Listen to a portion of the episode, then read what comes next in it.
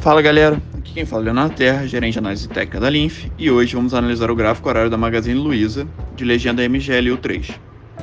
Nos últimos tempos, muito tem se falado das quedas nas ações da Magazine, que foi no ano passado o maior recuo do Ibovespa.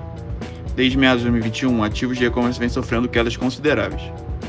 Quando somamos o cenário de altos juros, alta inflação e alto desemprego, vemos o poder de compra da população decair muito e, consequentemente, afetando esse setor. Vimos também que, mesmo com a alta dos juros, o mês de março fechou acima do esperado. Tivemos reajustes de combustíveis e no preço dos alimentos. Além do cenário pouco positivo, os dados comparativos do quarto trimestre de 2021 foram decepcionantes.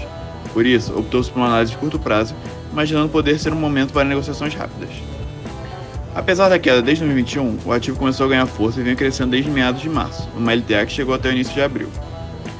Na faixa de 7,41, criou-se uma resistência da qual o ativo testou e não conseguiu vencer.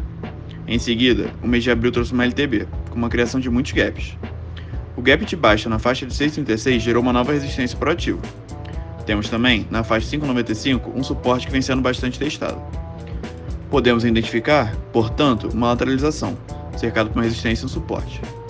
Analisando nossos indicadores, vemos a média móvel de curto prazo cruzando a de longo prazo para cima, indicando uma possível alta, e além disso, o nosso índice fosse relativo inclinado para cima na zona intermediária, mostrando espaço para o ativo crescer. Assim, apesar de se tratar de um momento delicado para o ativo, vemos a oportunidade de acompanhar no início do pregão, nessa quinta-feira, para entender se o ativo pode se manter nessa lateralização, se voltar a subir, ou se ele irá romper o suporte 5,95, abrindo espaço para uma forte queda, uma vez que não temos suporte próximos. Espero que tenham gostado e até a próxima.